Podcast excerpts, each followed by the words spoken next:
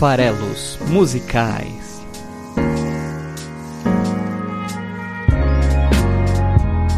Fala aí, você que gosta de música. Meu nome é Paulo Farelos e este é o Farelos Musicais, nosso podcast que interpreta letras de música toda semana aqui no site esfarelado.com. Fica com a gente que hoje a gente vai falar de Engenheiros do Havaí, ou talvez aí do Humberto Gessinger mais especificamente, mas não, vai ser Engenheiros do Havaí sim.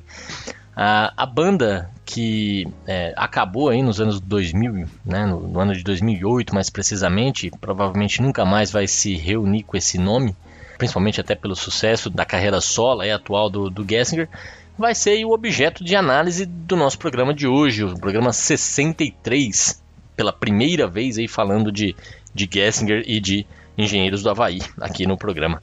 Então, é, até aproveitando, né, que estamos trazendo esse, esse gaúcho ao programa, falar que ele vai se apresentar logo no comecinho do ano que vem, né, já em janeiro, no dia 11, aqui no Unimed Hall em São Paulo, vai ter apresentação. O Unimed Hall, que é um antigo Credit Card Hall, que também já virou Citibank Hall, que já virou tanta coisa Hall, né? Vai ter agora aí com esse nome de Unimed Hall a apresentação do Gasker, que é, a carreira solo dele, lógico, tem muita coisa, né? Nos shows atuais da carreira solo, evidentemente, mas também tem muitos dos clássicos da banda Engenheiros do Havaí, né? que, que se confunde com a trajetória do próprio Humberto. É, em fevereiro, para quem quiser morar no Rio e quiser acompanhar o, o, o, gaúcho Gessinger também pelas terras cariocas, no dia 7 de fevereiro ele vai se apresentar lá no Vivo Rio, no Rio de Janeiro. Tem álbum novo dele esse ano, 2019 saiu mais um álbum da carreira solo dele chamado Não Vejo a Hora, né? já está disponível em todas as plataformas digitais, incluindo o Spotify é, onde você talvez até esteja ouvindo farelas musicais, porque sim, estamos no Spotify. Então, se você está ouvindo no Spotify, faz um favor, aperta lá no seguir, mostra que você está acompanhando o podcast. É, se você não está, não, não, faz mal, vai lá no Spotify, procura por farelas musicais na categoria podcasts e aperta no seguir para a gente aumentar o número de seguidores deste podcast cultural, musical, que serve aí para interpretar letras de música, mas muito mais do que isso, para falar sobre música, para falar sobre esses artistas que é, se, se expressam através das suas canções. E esse é o propósito, né? não só falar da canção e do que ela quer dizer, mas também apresentar artistas e canções novos. Então, se você curte aí o Farelos Musicais, não deixa de olhar. É no site esfarelado.com ou esfarelado.com.br, tanto faz. É, tem todas as nossas redes sociais. Então lá você, a partir de lá, né, entra no site, você consegue é, nos, nos, encontrar no Twitter, é, arroba o esfarelado, você consegue nos encontrar no Instagram, que é esfarelado.com.br, eu já falei do Spotify, estamos também no Facebook, barra esfarelado, né, é, facebook.com barra esfarelado, é, no YouTube, se você procurar por esfarelado, os programas também sobem lá e tem promessa que um dia será cumprida de que vai ter conteúdo de vídeo. Isso não é uma brincadeira, vai rolar. Já temos até uma, a, a, nossa parte aqui da equipe, que é a nossa editora de vídeo. Ela não me cobra porque vai dar trabalho a mais para ela, mas ela sabe que assim que sair conteúdo em vídeo, ela vai ter trabalho triplicado, com certeza. Bom, então vamos lá. Dito isso, né? Dito que é, estamos espalhados pelas redes sociais divulgando os conteúdos do Esfarelado. Tem coisa de viagem, tem coisa de recomendação cultural, dicas, né? De, de o que fazer, principalmente pensando aqui em São Paulo. Então, tem vários lugares aí para você nos acompanhar. Dito tudo isso, evidentemente, falta aí justificar um pouquinho da escolha. Eu vou te confessar, eu tive dificuldade para escolher a canção de hoje, né? Eu quase, para falar a verdade, aí o Cleves, nosso editor, desde que ele me deu uma baita bronca, porque eu estava fazendo todo o episódio do Farelos Musicais com mais de uma canção, e aí acaba que não dá para aprofundar tanto na interpretação da canção. E hoje eu quase voltei para ter duas ou até mais canções, porque é difícil. O Gessinger é um grande letrista. É, eu gosto bastante. Acho que ele bebeu muito de fontes literárias, estudou bastante filosofia, né? E isso aparece nas canções, então tem material legal para para fazer pensar, né? Que é, é, uma coisa que eu gosto bastante em, em, letras de música, quando elas fogem do lugar comum, usam alegorias, né? Imagens que fazem com que a gente possa interpretar de uma forma ou de outra as suas canções. É, achei até que o Gessinger divide com o Renato Russo e com o Cazuza o pódio de poeta dos anos 80 brasileiro, né? E, e aí É, eu já até fiz o episódio da Legião aqui, o episódio 51, para quem gosta vai lá e ouve, é sobre pais e filhos. Foi até quando eu tomei a bronca e comecei a fazer um episódio só, é uma canção só por vez de novo. Ainda não teve Barão nem Cazuza, né? Eu acho que tô devendo aí Barão e Cazuza. Para falar a verdade, tô devendo mais coisa, né? Se a gente olha pros anos 80, é, tinha pelo menos aí das grandes bandas brasileiras dos anos 80, Barão, Legião, Engenheiros, né? Eu acho que ainda falta Titãs, com certeza Titãs, Ira, talvez Capital Inicial, né? Formando aí é, Kid Abelha, né? As grandes bandas aí da, da época. Do Titãs eu não fiz o episódio, mas eu já tive do Nando Reis, o episódio 33, com a minha gratidão a uma pessoa. Inclusive, o Nando é outro cara que tem que voltar aqui. O Arnaldão, que é meu artista favorito de todos os tempos. É, fiz o episódio 47, Grão de Amor, um episódio super pessoal, a música na, é, que eu entrei no altar para me casar com a Gi Farelos, né? É, falando de Arnaldo, teve também Tribalistas no episódio 21 com Diáspora já são aí 63 episódios com de novo, é com de hoje, né? Então é lógico que tem bastante coisa aí para trás e vale a pena você que curte música brasileira dar uma olhada nas interpretações das canções que já passaram por aqui no esfarelado.com.br, no Farelos Musicais, esse nosso podcast tão é, feito com tanto carinho para vocês aí que gostam de música. É, falei tanto das redes sociais, eu acho que tem que fazer mais um convite aí com redes sociais ainda como foco, que é Lá no Spotify também, se você já tiver no Spotify, mais fácil ainda. Procura pela playlist Músicas Esfareladas e assina ela. É uma playlist aí é, gerenciada, criada pelo nosso editor o Cleverton Linhares, é o Cleves. E nela todas as canções que já passaram por aqui, fora as que não estão no Spotify, né? Ficam lá para você poder ouvir. Então é legal você, às vezes, que é uma, uma playlist super variada, diversificada, eclética. Então ouve músicas esfareladas e é legal que qualquer música que tiver algum trecho que te chama atenção, você vai lá e ouve o episódio depois e aí você vai avaliar o que, que a gente interpretou daquela canção. Bom, vamos lá então, vamos mergulhar um pouquinho no universo dos engenheiros do Havaí, contar um pouco da história deles e aí a gente fala de Piano Bar, né? Falei que foi difícil de escolher uma canção, eu fiquei muito dividido para falar a verdade entre Piano Bar e Ninguém Igual a Ninguém mas é, acabei optando aí por Piano Bar, um pouco mais clássica do que a outra, mas enfim. Vamos falar de Engenheiros do Havaí.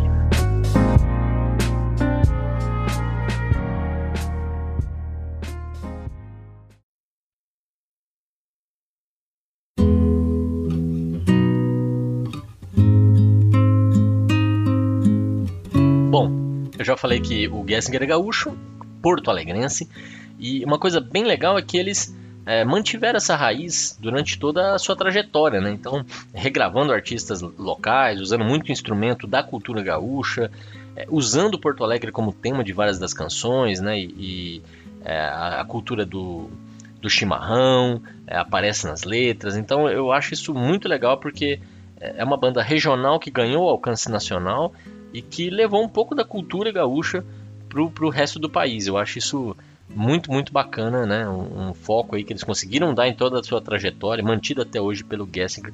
Então a gente pode dizer sim que é uma banda de rock gaúcho, né? Como tantas outras, né? Tem aí é, Nenhum de Nós, Júpiter Maçã e várias outras. É, a banda se formou em 84 para fazer um show de formatura. Eles se conheceram na, na UFRGS, né? Na, na Federal do Rio Grande do Sul e fizeram a primeira apresentação em 85, janeiro de 85. A princípio, a banda é, tinha essa ideia de que eles fariam só essa apresentação, né, uma, uma banda de uma noite só.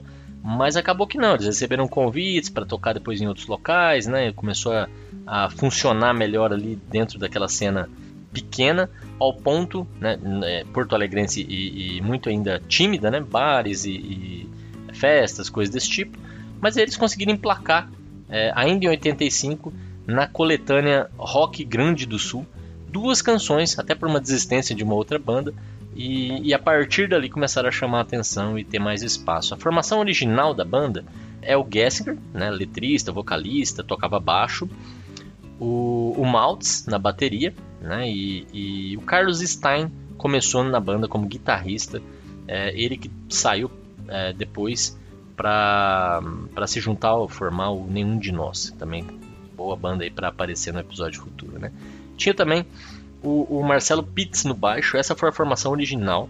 Então era Gessinger, Maltz, Stein e Pitts, um quarteto. É, essa é a formação que se apresentou lá na, no, no, curso na formatura né, do, do curso. Eles faziam engenharia, afinal de contas a banda se chama Engenheiros do Havaí? A resposta é não, não. Eles faziam arquitetura. E aí tem essa rivalidade entre arquitetura e engenharia, e até como uma brincadeira com os estudantes de engenharia, que segundo eles, volta e meia apareciam lá na, na, no curso de bermuda de surfista, né, vestindo bermudas de surfista. Eu ficava imaginando assim, esses engenheiros que deveriam vir do Havaí, porque eles estavam a mais de 100 km da praia, mas os caras deviam ser surfistas de verdade. E aí brincaram com, a, com essa ideia e se batizaram ali em tom um pouco satírico de engenheiros do Havaí. E acabou que a banda chamou atenção e, como eu falei, né, emplacou aí na, na coletânea é, Rock Grande do Sul, chamou atenção ao ponto de já em 86 lançar o seu primeiro álbum e usando ainda o nome Engenheiros do Havaí, que surgiu de uma brincadeira. Eles lançam então em 86 Longe Demais das Capitais, né, o primeiro álbum que já teve música que acabou aparecendo em novela da Globo, em seriado da Globo, que era Toda Forma de Poder. É, outra música muito divertida, né? Eu presto atenção no que eles dizem, mas eles não dizem nada. É, é, que já é aí uma, uma sacada legal, né? É, a banda é, começa com, com, um estilo que acaba. Esse álbum é um pouco diferente, digamos assim, do, do restante, mas com muita energia, né? Essa, a, a, acho que uma marca é, importante dos engenheiros do Havaí era a, o quão prolífico eles eram, né? Então eles conseguiam gerar é, álbuns consistentes, cheios de hits, ano após ano. Então em 86 saiu o primeiro.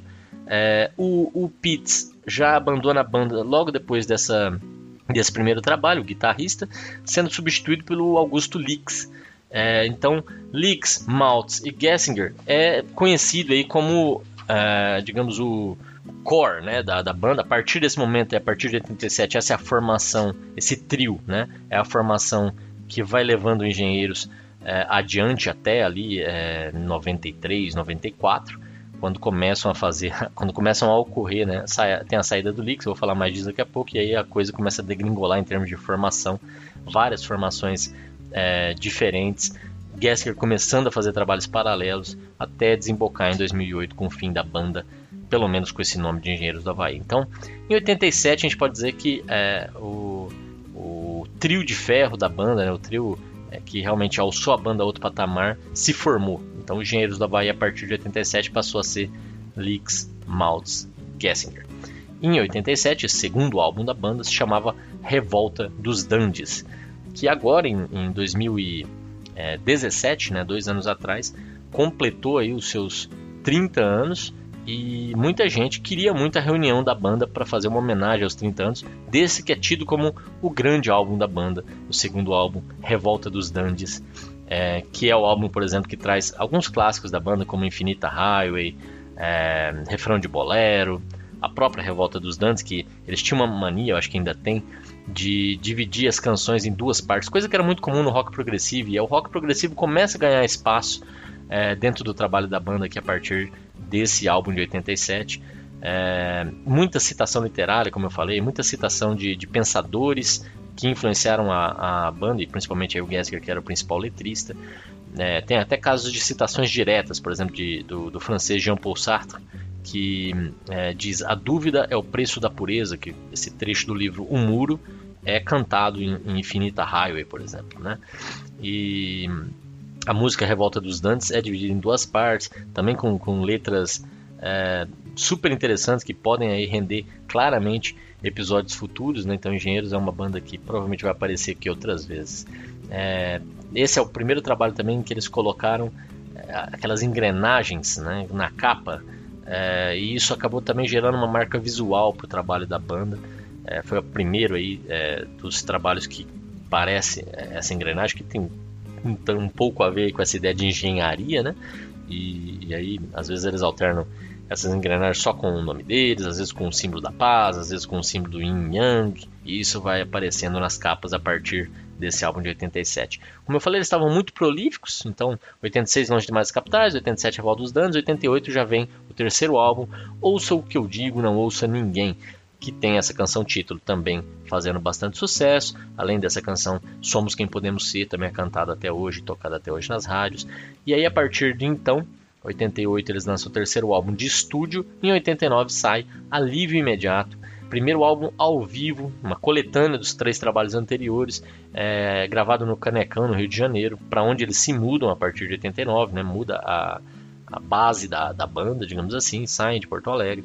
É, e aí eles começam duas tradições, né? Que é a primeira delas é a cada três álbuns de estúdio lançar um álbum ao vivo. Eles fizeram isso aí então em 89 com Alívio Imediato. E a outra tradição é neste álbum ao vivo incluir canções inéditas, né? Eu acho curioso isso, né? Ao mesmo tempo que é uma coletânea ao vivo, então material inédito no sentido de que é uma gravação é, diferente da, da de estúdio que eles já conheciam, também tem repertório novo. Nesse caso com as canções Não a Deriva e Alívio Imediato que dá título ao álbum. Em 1990, de novo, mais um ano. Então são quatro anos, quatro álbuns. É, é, raro ver um artista conseguir ter uma produção nessa escala. E digo eu aí, né, com uma boa qualidade. Né? Lógico que não eram álbuns totalmente coesos, é, com todas as canções no mesmo nível, mas ainda assim com vários hits, com várias músicas que, que marcaram seu tempo e, e duram né, até hoje, que acho que é um outro sinal de, de, de sucesso aí, em termos de, de, de qualidade, é a música durar. Né? E, e isso acho que eles conseguiram. Em 90, eles lançam um que é um dos, dos seus álbuns mais icônicos. Né? Então, o Papa é Pop, né? É, que já é uma, uma, é uma alusão aí, né? A, a, ao nosso João Paulo e, e, toda a sua popularidade, incluindo a visita Brasil, ao Brasil. É sonoro esse título, né? o Papa é Pop, né? com essas aliterações aí com o P. É, esse álbum que traz, por exemplo, a regravação de Era um Garoto, né? eu acho que todo mundo já ouviu essa versão dos Engenheiros. Essa, essa música já tinha sido gravada anteriormente no Brasil pelos Incríveis, né, nos anos 60, e ela é uma versão de uma canção italiana, do Gianni Morandi, italiano. A própria canção título, Papé Pop, também fez bastante sucesso. E esse é um álbum que eu tenho um, um gosto especial por ele, porque é aqui o rock progressivo, com letras longas e canções longas, apareceu com mais força ainda. E aqui tem duas das minhas canções favoritas, Anoiteceu em Porto Alegre, como eu falei, eu gosto dessa ideia de você tentar trazer o mundo regional, a cultura local é, para fora, né? Eu acho que essa música fala muito disso. Tem até citação aí do, do, do Grêmio de Porto Alegre, né? Ele é, o Gessinger é torcedor do Grêmio de Porto Alegre, traz o mundo do futebol para a canção. É, é, a música dura oito minutos, né? É raro, né? Hoje em dia, por exemplo, as músicas não têm essa duração. É raro encontrar músicas de longa duração, até porque tem o efeito rádio, né, o efeito internet, a impaciência do, do, público de hoje em dia. No mesmo álbum eles lançam A Violência Travestida Faz Seu Trotuar, é, que é outra música fantástica, com, com a participação lá da, é, se não me engano é da Vanessa, né, do, do, da dupla Luan e Vanessa, cantando um trecho da música, era muito, muito legal essa participação. A música tem quase 7 minutos, 6 minutos e 54 segundos. É, é nesse álbum também que aparece outra música dividida em duas partes, O Exército de um Homem Só, que foi dedicada a, ao piloto que invadiu o espaço aéreo soviético e acabou sendo abatido né, com seu YouTube. Esse álbum também traz um, uma balada que, que já embalou né, tantos amores por aí, para ser sincero. É música bem famosa, inclusive com um plágio claro, é, né, do, do, talvez não tão claro assim, mas dizem um plágio do, do Dire Straits. Falar em plágio, tava até ouvindo rádio hoje e teve é, o início, o início de, um, de uma canção tocando e eu falei, nossa, que gozado, tô me preparando para gravar sobre os engenheiros e, e, vai tocar no rádio engenheiros, né? Coincidência legal, né? Mas não eram engenheiros. Só, só me enganaram, né? Porque aconteceu é, de, de ser Back on the Chain Gang dos Pretenders e tem um trecho introdutório idêntico, né? A uma canção aí do, do, do Engenheiros. Então, quer dizer, essas questões também de, de, é, de plágio passam aí pela, pela carreira da banda. Já com esse álbum lançado, Papé Pop, eles também participaram do Rock in Rio 2. Em 91, lançam mais um álbum de estúdio, várias variáveis. Várias variáveis traz algumas, algumas músicas marcantes, como Piano Bar, a canção escolhida para o episódio de hoje. É desse álbum de 91 mas não só, tinha Muros e Grades, Ando Só, O Herdeiro da Pampa Pobre, uma regravação do Gaúcho da Fronteira, né? como eu disse, mostrando o trabalho ali do, do, do Rio Grande é, e trazendo ele para outros cenários mais amplos, é, com outra roupagem. Então, olha só: 86, 87, 88, 90 e 91, é, ainda com 89, que seria o ano do hiato, com alívio imediato sendo lançado. São cinco anos, cinco álbuns, assim, é fantástico. Em 92 não sai nada e em 93 vem o, o GLM, o Gessger Licks e Maltz, de onde vem as músicas que quase roubaram espaço aqui. Ninguém é igual a ninguém, que eu queria muito fazer. É, Parabólica, que ele compôs para a filha dele, a Clara. Até quando você vai ficar e Pampa no Walkman, que eu acho a melhor transição da banda, quando uma termina e a outra começa, é perfeita, se encaixa. Coisas que hoje em dia a gente não encontra mais, nessa, ouvir as músicas na sequência pensada pelo artista. Ainda em 93, aí tinha mais três álbuns lançados, o Papé Pop, Várias Variáveis e o GLM. Então, a hora de lançar mais um álbum ao vivo, Filmes de Guerra, Canções de Amor, é, gravado no Rio de Janeiro, na, na Sala Cecília Meirelles, e, e um álbum praticamente acústico, muito antes disso virar moda que aconteceu aí com, com os projetos da MTV. Teve até participação da Orquestra Sinfônica Brasileira, regida pelo Wagner Tiso à época, e eles fizeram um trabalho bem diferenciado de arranjos nesse belo álbum Filmes de Guerra, Canções de Amor. É, também nesse mesmo ano participaram do Hollywood Rock e foi infelizmente o ano em que o Leaks saiu da banda. É, gerou até uma disputa pelo nome da banda, que acabou permanecendo com os direitos reservados ao Maltz e ao Gasker de usar o nome Engenheiro do Havaí. Recrutaram um, novo guitarrista, o Ricardo Horn, é, e aproveitaram para ampliar um pouco a sonoridade da banda, trazendo lá o Paulo Casarim para o teclado e acordeão, o Fernando Deluc, que era do RPM, veio também participar como guitarrista. O Engenheiros passou a ser, um quinteto né, nesse, nesse, nesse momento aí. E numa formação de quinteto lançou em 95 Simples de Coração, que trouxe, como eu falei já, Ilex Paraguarienses, né, que é a erva mate. Falei daquele, daquela questão dos, das referências literárias. É, tem uma música nesse álbum chamada Castelo dos Destinos Cruzados, que é o nome de um, de um livro do Ítalo Calvino. É sensacional. É, também nessa, nessa música tem um ponto interessante que é o, o Maltz faz os vocais, né? ele participa dos vocais é, pela primeira vez. Então é muito interessante. Mas nesse momento, em 95, Lick saindo, o Gesker começa a fazer trabalhos paralelos. É, ele cria um grupo inicialmente de, de música instrumental chamado 33 de Espadas, que depois culmina no, no novo trabalho que ele já nomeou Gesker Trio, envolvendo aí o Luciano Granja como guitarrista, o Adal Fonseca como baterista e lançou esse ônibus, é, esse, esse álbum em 96 com essa formação, esse Gessger Trio, com esse nome Gessger Trio. Teve até uma sacada muito legal de um nome de música e, e que depois até entrou no repertório principal aí, que é Freud Flintstone. Acho muito divertido. Em, em paralelo a isso, lançaram o Simples Coração, o lançou o Gessger Trio em 96 e o Maltz resolve sair da banda para formar uma outra banda, um outro grupo chamado Irmandade várias trocas, como eu falei, começou a ficar confuso as formações e tal, ainda com essas várias trocas acontecendo, recrutando aí um novo tecladista, o Lúcio Dorfman. É, em 97 eles lançam Minuano, como eu disse, raízes gaúchas sempre, emplacam um sucesso à montanha, é, gravam Alucinação, que era do Belchior. É, é um momento em que eles têm um último trabalho né, pela, pela BMG, né, eles saem da BMG nesse, nesse momento de 97, assinam com a Universal e vão se reinventando é, cada vez mais com a, a, figura do Gessinger aí como o único né, da, da, formação original ganhando mais destaque. Ao ponto que, por exemplo, em 99 eles lançam um novo trabalho, Tchau Radar, que a capa é uma foto do próprio Gessinger. Então é um álbum dos Engenheiros do Havaí, mas a capa do álbum é uma foto do Gessinger. Né? Então você já imagina também o tanto que ele não é egocêntrico e difícil.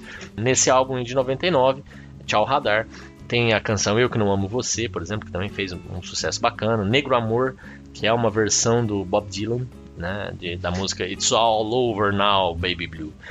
É, tem a canção 10 Mil Destinos, que daí, né, como Simples de Coração, Minuano e Tchau Radar haviam sido lançados, chegou a hora de fazer um álbum ao vivo. É, então eles lançam no ano de 2000 10 Mil Destinos, que depois também foi relançado como 10 Mil e Um Destinos, é, com mais canções. É, aí esse álbum foi uma, uma, orgia também de participações. Teve Paulo Ricardo do Rádio Pirata cantando uma música do RPM com eles. Teve o, o Borghetti, né, o Borghetinho, tocando gaita. Ele regravou quando o Carnaval chegar do Chico Buarque nesse, pra esse trabalho. E foi um momento também de novas transições com o Lúcio, o Adal, o Luciano saindo da banda para montar o grupo Massa Crítica, substituídos aí por novos integrantes. É, o Gessinger nesse momento sai do baixo, migra para guitarra, que ele não tocava até então na, na banda. É, ainda assim, ele recruta outros guitarristas, como o Paulinho Galvão, é, outro baixista, o Bernardo Fonseca, outro baterista, o Glaucio Ayala. Percebe que é, o tempo vai passando e, e, só o Gessinger vai se firmando ali como o, o, engenheiro do Havaí, né? Depois a músicos contratados, digamos assim, praticamente. Em 2002 ele lança Surfando Karmas e DNA, DNA é, que fez sucesso relativo, né, com a canção título, mais outras músicas como Terceira do Plural e Ritos de Passagem. É, o Carlos Maltz participou de uma canção. É, e o que aconteceu com a capa desse álbum? De novo Gessinger. Né? Em 2003 ele lança Dançando no Campo Minado, é, que também teve participação do Maltz numa faixa, Segunda-feira Blues, é, que também foi dividido em parte 1 e parte 2, eles, eles mantêm essa tradição. É, e a canção que fez mais sucesso aí deste álbum de 2003 foi Até o Fim. E aí, apenas com dois álbuns lançados, apenas com Surfando Karmas e DNA e Dançando no Campo Minado, veio a hora de fazer o seu acústico MTV, quebrando a tradição dos três álbuns, mas enfim, dois álbuns, um acústico MTV que foi bem intimista, teve, não teve grandes convidados, mas teve convidados muito especiais, como a própria Clara Gessinger que tocou é, com o pai a canção Pose. Teve o próprio Carlos Maltz que cantou e tocou depois de nós, né? Então foi aí um momento importante da banda, essa, essa reunião né, com ex-membros e com a própria filha. Em 2007 eles lançam Novos Horizontes, que também era uma, um álbum ao vivo em São Paulo, que teve vários instrumentos novos, aí teve até viola caipira nos arranjos, teve canções inéditas, porque os álbuns ao vivo do, dos engenheiros costumam ter canções inéditas, é, e acabou ficando até conhecido como o Acústico Volume 2, né, o, o Novos Horizontes que, segundo o próprio Gessler, é o único trabalho da banda que ele não mexeria em nada. Ele acha esse trabalho perfeito. E isso é bom, porque acabou sendo o último trabalho como engenheiros do Havaí. Né? Então, em 2007, é, lança-se Novos Horizontes, faz uma turnê e encerra as atividades depois do fim da turnê em 2008. E de lá para cá, não teve mais Engenheiros do Havaí. Então, são 11 álbuns de estúdio, 5 álbuns ao vivo. E a partir daí, então, Gessler começa a fazer parceria com o Duca Landiker, do Cidadão Ken. Com ele, ele grava dois álbuns, num novo grupo chamado Polka Vogal. E a partir de 2013, ele realmente assume a carreira solo, né, usando o nome Humberto Gessinger. E a partir dali lança trabalhos como Insular em 2013, Louco para Ficar Legal em 2016, Desde Aquela Noite em 2017 e nesse ano agora, 2019, Não Vejo a Hora. Então, quer saber mais do Gessinger? Ele tá aí, tá nativa, tá é, lançando trabalhos novos, está se apresentando ao vivo, como eu comentei, vai ter show em São Paulo em janeiro, show no Rio em fevereiro. É também um escritor, se você quiser saber um pouco mais sobre o que está na cabeça dele. Ele tem um livro, cinco livros lançados já em 2008, Meu Pequeno Gremista, em 2009, Para Ser Sincero, em 2011, Mapas do Acaso, em 2012, Nas Entrelinhas do Horizonte e em 2013, Seis Segundos de Atenção. E tem, esses álbuns se dividem em crônicas e, para ser sincero, é um trabalho que conta a percepção dele da trajetória da banda. Né? Então, é, é um pouco essa aí a, a, trajetória até aqui do Gessinger e dos Engenheiros do Havaí. Piano Bar, ela, ela é uma música bem subjetiva, né? Engenheiros tem muito disso, músicas que é, brincam um pouco as palavras e não são tão explícitas assim. Aqui essa música ela, ela tem um título Piano Bar, né? esse, esse título né, dá um pouco da ideia. Essa, esse título da música, inclusive, não é citado em nenhum momento na letra da canção. Em nenhum momento a letra vai falar sobre piano bar. Mas piano bar é um ambiente, né? um tipo de bar especial onde tem alguém tocando piano. A princípio é essa a ideia. Né? E um bar remete geralmente a noite, a música. Piano bar principalmente remete muito a música, diversão, curtição. Né? E, e eu vou trazer aqui mais de uma possibilidade de leitura da, da letra da canção, porque realmente tem espaço para mais de uma, de uma leitura, ou até em geral isso é possível, né? Aqui fica muito claro que é, se você tentar encontrar explicitamente um sentido, você não vai conseguir. Né? Tem, tem coisas aqui que é, na letra, né, que claramente não se encaixam tão bem assim, né, digamos assim. Então eu vou tentar apresentar Algumas até que eu já é, comentei com amigos, até já, já, já vi essa interpretação em outros lugares, então eu sei que tem gente que encontra esse espaço aqui na letra. Vou nem falar qual é a minha favorita, mas eu vou dar três ideias diferentes. Buscando, lógico, embasar nas coisas que acontecem na trajetória da canção, né? Essas três ideias são: um, a ideia de que o, o eu lírico está falando sobre solidão, sobre depressão. É o, o, um relacionamento, e a música fala sobre relacionamento, mas o relacionamento de alguém com a própria solidão personificada. E, e essa ideia, ela, ela, ela parece um pouco reforçada quando a gente percebe um trecho como parecia que era minha aquela solidão depois que ele encontra aquela guria. Quem é essa guria? A solidão. Né? Então, essa é uma ideia, eu vou tentar falar um pouco sobre isso. Mas pode ser que não seja um relacionamento com a solidão, um relacionamento, o diabinho na cabeça da depressão. Pode ser que não seja isso. Pode ser que seja uma música sobre traição ou abandono né, num relacionamento já existente. Então, digamos que o eu lírico é, seja casado ou tenha uma namorada e também tenha uma amante ou, ou até que ele se relacione com uma prostituta, também tem essa leitura.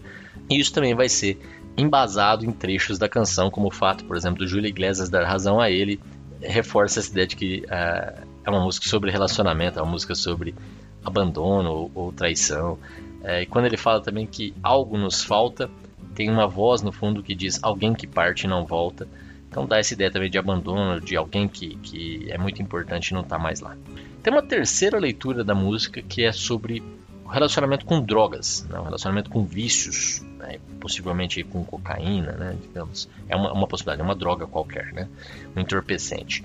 E aí a música pode falar um pouco da consequência desse vício. Quando fala, por exemplo, que o invisível nos salta aos olhos, pode estar falando sobre alucinações, né? O fogo ilumina muito por muito pouco tempo, né? a sensação que é de euforia e tal, que dura muito pouco. E o trecho principalmente que fala sobre um precipício, o corpo caindo, que, que, remete um pouco também a essa ideia de você se jogar no, no, desconhecido, caindo na piscina, ele fala disso em um momento, que tudo queimava e nada aquecia, que talvez seja fumar, por exemplo, a maconha e não sentir, né, por exemplo, né, fumar alguma coisa que queima, mas não aquece, né, e não traz o conforto que ele está buscando. E de certa forma, quando a gente olha para o ambiente da canção, como eu falei, Piano Bar, que é o título da canção, se a gente vai falando de solidão, de traição e de vício, são sensações que se acomodam bem em um piano bar. Né? Ele pode estar encontrando tudo isso é, nesse mesmo lugar. Né? Então, essa é um pouco a ideia que eu vou tentar trazer, que o piano bar representa várias possibilidades de várias histórias diferentes dos, dos frequentadores. Né? Pode ter alguém ali que está curtindo uma fossa, pode ter alguém ali que está em busca de aventuras e aventuras às vezes sexuais ou de novos relacionamentos. Pode ter gente ali que está em busca de uma força para não se matar. Pode ter gente ali que está justamente ao contrário, se jogando é, e se arriscando para talvez encontrar uma forma de acelerar a sua passagem pela Terra, né? Então, o piano bar é esse ambiente onde a gente não sabe a história de cada um e o que, que pode acontecer com cada um. Então, vamos lá, vamos falar da letra. Eu estou dividindo a letra aí, é, ela é dividida, na verdade, até em quatro partes principais. Essa primeira parte, que é a introdução e a apresentação dos personagens, ela talvez tenha pouco a ver com a ideia 3, a ideia do, do vício, mas não é um problema para essa interpretação porque o vício ele não acontece de cara, ele pode acontecer como uma consequência justamente dessas falhas iniciais que ele apresenta logo no começo. Então, o, os versos dizem o seguinte: os versos iniciais da canção. O que você me pede, eu não posso fazer. Assim você me perde e eu perco você. Como um barco perde o rumo, como uma árvore no outono perde a cor. O que você não pode, eu não vou te pedir. O que você não quer, eu não quero insistir. Diga a verdade, doa a quem doer, doe sangue, me dê seu telefone.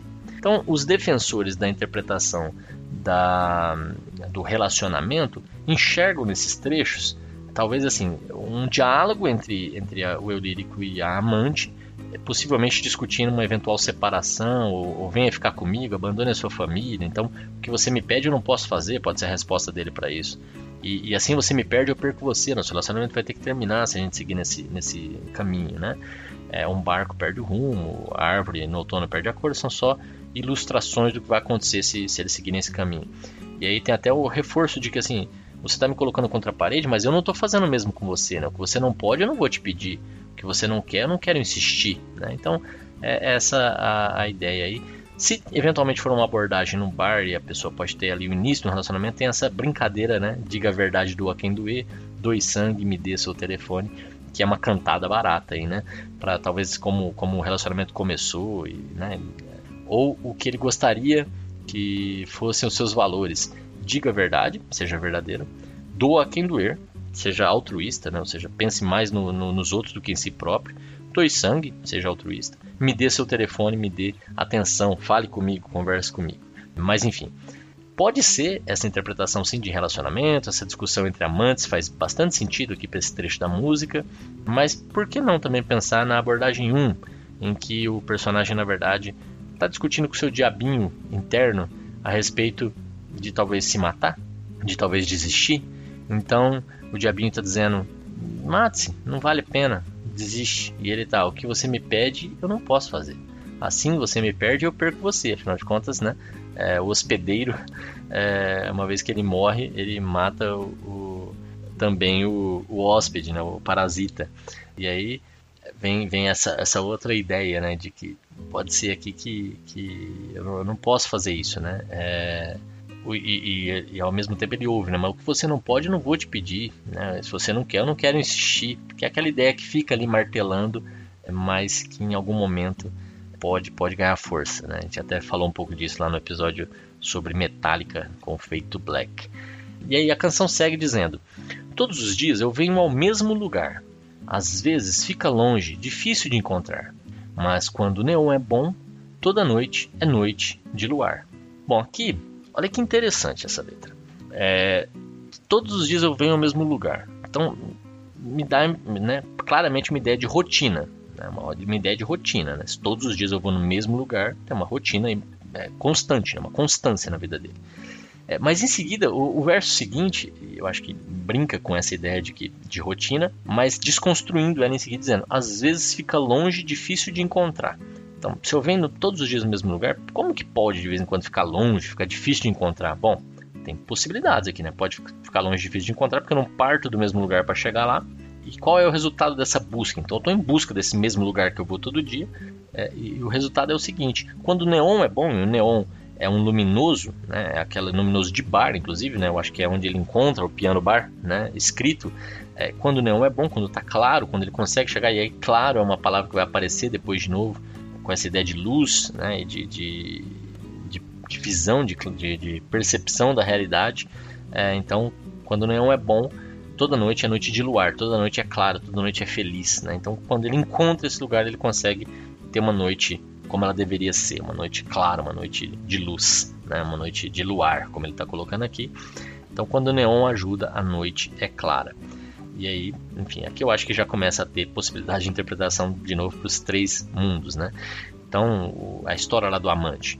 Todos os dias ele vai encontrá-la, mas de vez em quando fica difícil, fica complicado, né?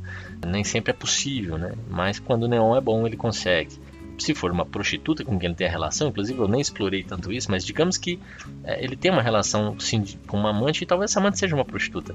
Fica também muito difícil de abandonar a família, né? no, no, caso de Simão, até a namorada ali, né? Então, que você não pode, eu não vou te pedir, ou seja, ele não vai colocar ela nessa condição de ter que sair né, do, da, da, sua profissão, é, ele não quer insistir com o que ela não quer fazer, enfim aqui também pode, pode ser isso, né? Assim, nessa, nessa ideia de que a amante dele não, não tá ela no mesmo lugar. Ele vai em busca dela, esse é o lugar onde ela vai, mas ela pode estar tá mudando de, de localização.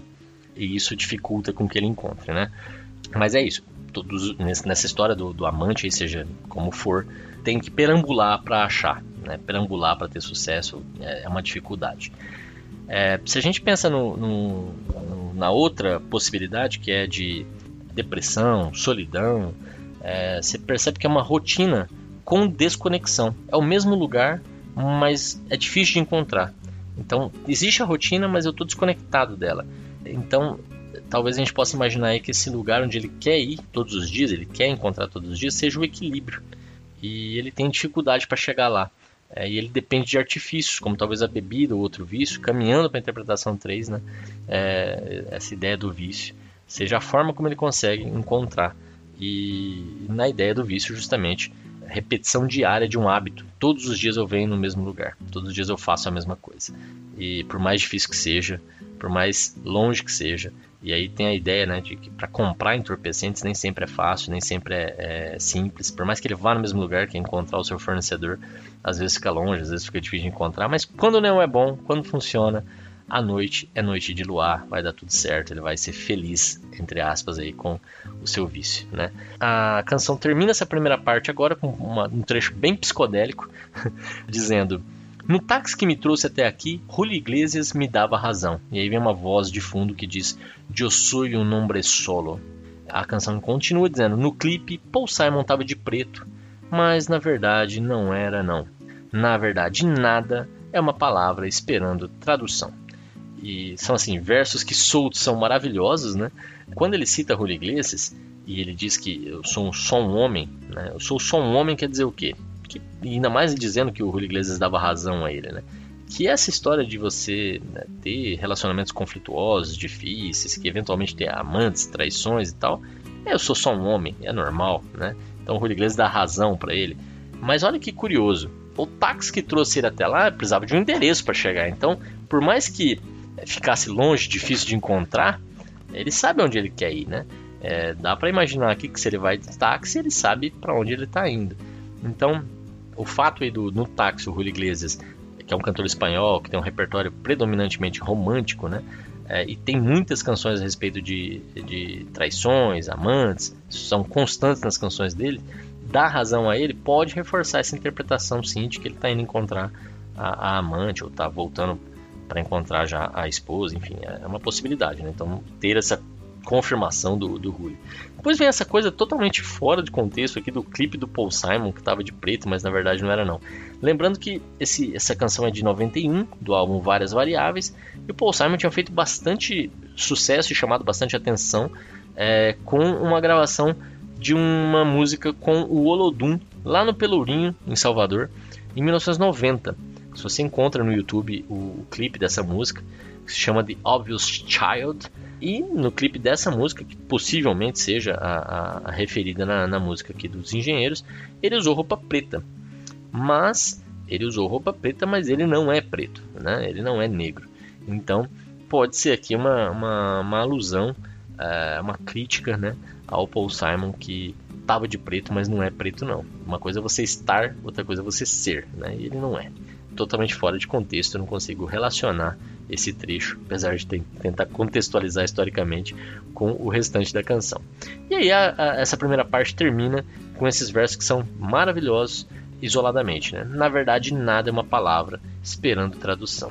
E aí você pode interpretar literalmente, a palavra nada está esperando tradução. É, e isso é bem interessante, né? Na verdade, nada é uma palavra esperando tradução.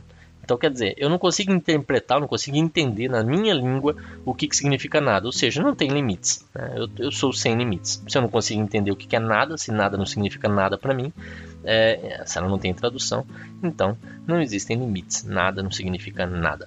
É, mas é, é curioso, né? a linguagem é uma coisa que me fascina. É, mas também pode ser, se você parar para pensar, que nenhuma coisa, nenhuma palavra espera a tradução. Né? Nada é uma palavra esperando tradução. Nenhuma coisa é uma palavra esperando tradução. E, e isso quer dizer que tudo que é dito é sentido, é interpretado instantaneamente, independente de, de linguagem. Né? E essa é outra possibilidade de interpretar. Mas, de novo, aqui é, é mais. Esse trecho não eu acho meio psicodélico, me foge bastante da linha que estava sendo seguida de, de o, o relacionar-se com esse alguém que me pede, eu não posso atender, que eu quero mais, mais contato, que às vezes eu não consigo encontrar, e aqui foge um pouco disso. Mas a gente já vai retomar a sequência em seguida a partir da parte 2. Mas antes vou pedir para o Cleves tocar 1 minuto 30 segundos, primeiro trecho de Piano Bar.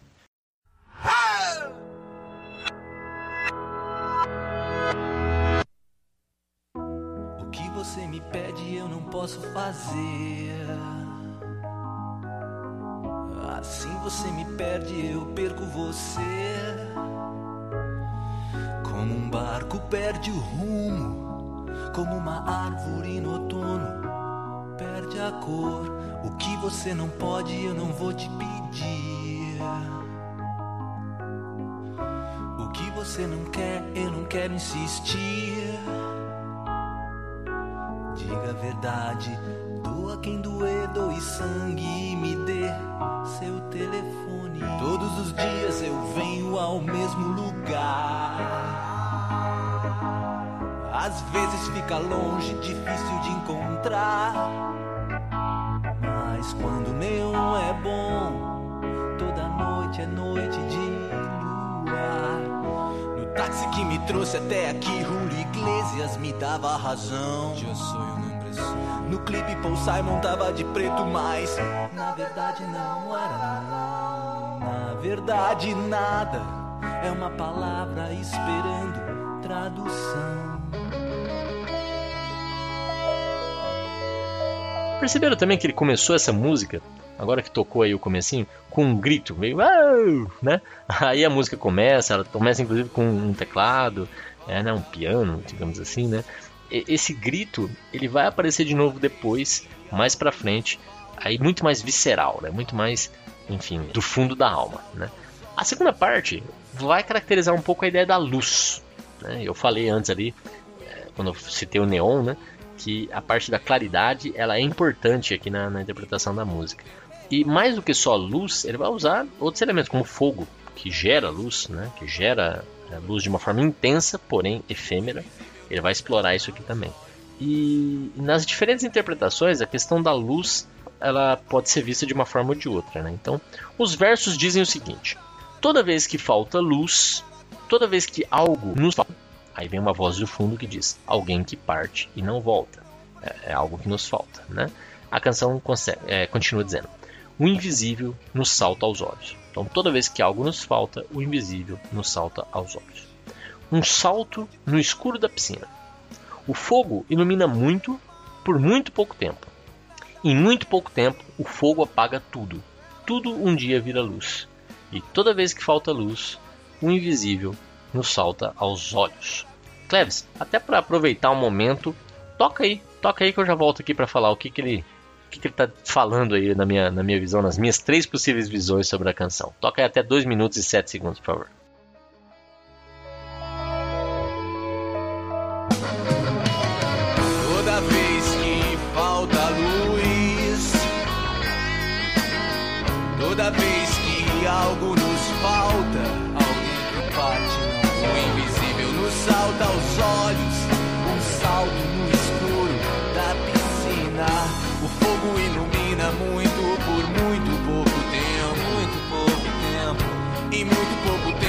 Apaga tudo, um dia vira luz.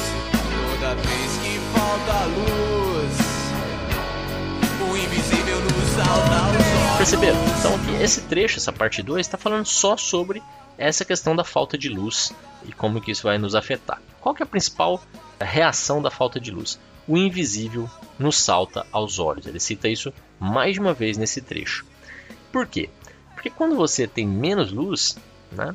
essa é uma possível interpretação aqui, né? quando você tem menos luz, aquilo que está, ou, ou quando né, menos luz ou até falta de luz, né? aquilo que antes estava oculto começa a aparecer. né? Então, até um pouco de contrassenso aí, mas vamos, vamos imaginar aqui. Primeiro momento, o que que é faltar luz? Faltar luz pode ser faltar direção, faltar caminho, não saber para onde ir, ter pensamentos escuros, ter pensamentos sombrios. Isso é um pouco a ideia de faltar luz, pensando no mundo lá da depressão, no mundo da solidão. Falta luz pode ser também, e, e aquele trechinho dito em off, alguém que parte não volta, a questão do relacionamento. Né? Faltar luz é perder a pessoa querida. Então, é, é, faltar luz é, é perder a presença de pessoas especiais, perder paz, perder bons sentimentos. Faltou luz. E faltar luz também pode ser o mundo se apagar na interpretação das drogas, dos entorpecentes. É, o mundo se apaga, falta luz, né? eu não enxergo mais nada porque eu mergulho em outra realidade, eu vou para outro mundo. É a euforia trazida pelo entorpecente. Quando falta luz é porque eu estou no mundo da euforia, quando eu estou em outra realidade. Porque quando falta luz, o que estava no escuro, o que estava invisível, passa a ser percebido. Quando falta luz, é o momento em que eu dou um salto na piscina, eu mudo de realidade. Esse invisível que passa a ser percebido são as alucinações, é o barato do, do entorpecente. Então, essa é outra possibilidade aqui. Então, toda vez que falta luz, toda vez que algo nos falta, o invisível salta aos olhos. É, Então, eu passo a enxergar outras coisas, eu passo a dar valor em outras coisas. né? Eu passo a, a viver outro ambiente, né? um salto no escuro da piscina. Aí vem o trecho do fogo. O fogo intenso, porém, como eu já disse, muito curto, muito rápido, efêmero. O fogo ilumina muito, gera uma sensação né, de, de luz muito grande, porém por muito pouco tempo. E tudo um dia vira luz de novo. Então, é, gera luz e esse é, vem, satisfaz, mas some muito rápido. Então, isso pode ser a felicidade, isso pode ser outra pessoa, isso pode ser o efeito da droga, né? dependendo da interpretação que você está dando. O fato é que o fogo vem, gera uma luz muito intensa e depois isso se apaga. E eu fico querendo de novo aquela sensação que o fogo traz. Mas é muito rápido, é muito curto. E toda vez que falta luz, o invisível salta aos olhos. Né? Então gera de novo essa necessidade de, de, eu mergulhar de novo naquele mundo de luz e, e ficar alternando entre lá e cá, né? mudando a minha realidade. Então esse é o, é o trecho 2. Vamos então agora passar ao trecho 3, que é o trecho em que aparece a guria, né? essa, essa outra personagem que talvez seja a personagem lá do começo, né? Me dá o seu telefone, né? Doe sangue e me dê seu telefone. Talvez seja, talvez não seja. Talvez seja, inclusive, a droga a quem a gente está se referindo numa das interpretações. Essa guria pode ser muito bem ela, a droga.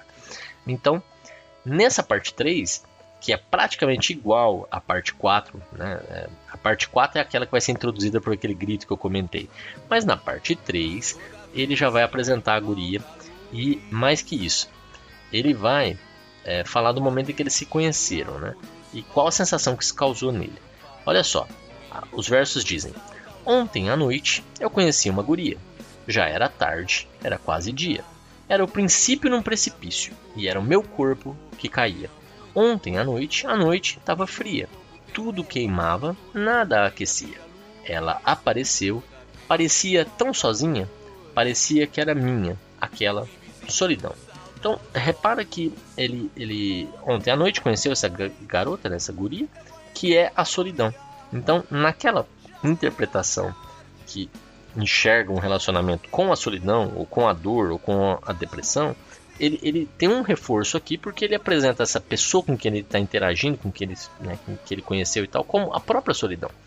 É, foi ela que ele conheceu né, pela primeira vez. Então aqui é o, ele narra o momento inicial em que ele se encontra com ela, com a solidão. O momento inicial em que ele se encontra com a depressão. O momento inicial em que ele, pela primeira vez, tem essas sensações de que o mundo não faz sentido, de que o mundo não é para ele, de que é, ele está no início de um precipício e que o corpo dele vai cair, né? que não tem mais o que fazer.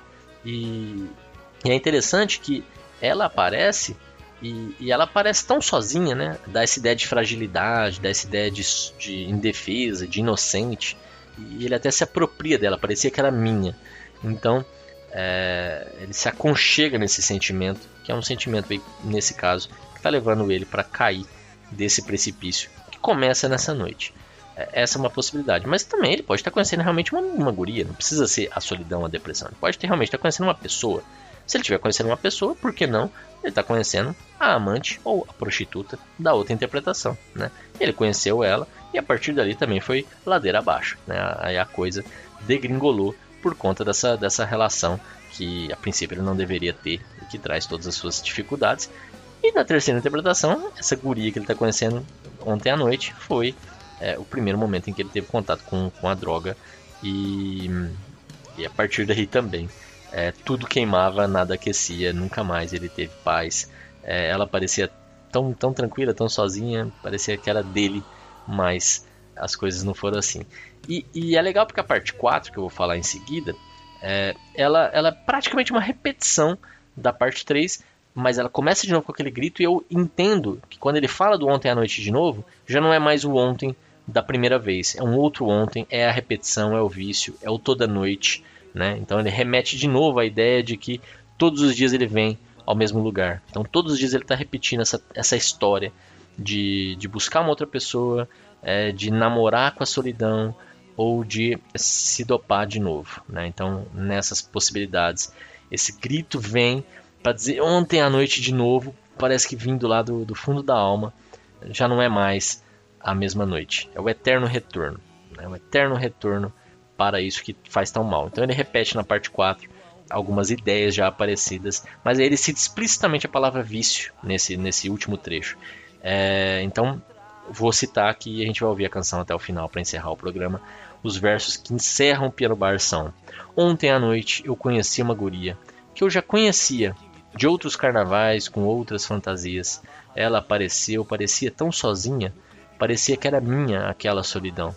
No início era um precipício, um corpo que caía. Depois virou um vício, tão difícil acordar no outro dia. Ela apareceu e parecia tão sozinha, parecia que era minha aquela solidão. O que, que muda do trecho 4 para o 3? É justamente a ideia de que não é mais a primeira vez. É, se for uma pessoa, pode ser é, uma pessoa com quem agora ele já conheci de outros carnavais e outras fantasias. É a ideia de é, eu estou sempre buscando pessoas que me completem, pessoas que, que cumpram esse papel, porque é, a pessoa que realmente interessava, alguém que parte e não volta, é, é a falta de luz, né? Então é que eu tô, tô me repetindo, é o vício. Né? Se for drogas de novo, é, não é a primeira vez, eu já fiz isso várias vezes com, em outros momentos, em outras, em outros, em outras carnavais e fantasias, né, como está dito ali. E da mesma forma para a ideia da depressão e da solidão, né, que ele cita de novo, que é esse relacionamento com a própria solidão. É, não é a primeira vez, eu, eu convivo com isso, né, então volta e meia eu também estou aqui é, pensando que eu já vi você, que eu já conversei com você, que você faz parte das minhas, dos meus momentos felizes, entre aspas aí. Então, vamos ouvir aí, Cleves, é, a partir aí do, dos 2 minutos e 53 até o final, o restante da canção. É, aproveitem, reflitam, avaliem. Se vocês concordarem ou discordarem dessas três visões, ou tiverem uma das três visões como a favorita, que você achar que realmente é a, a que mais faz sentido, é, ou se você tiver uma quarta, uma quinta, uma sexta interpretação, não deixe de deixar o seu comentário aqui no site esfarelado.com para eu saber o que, que você está pensando sobre Piano Bar e sobre o programa. Um grande abraço, valeu!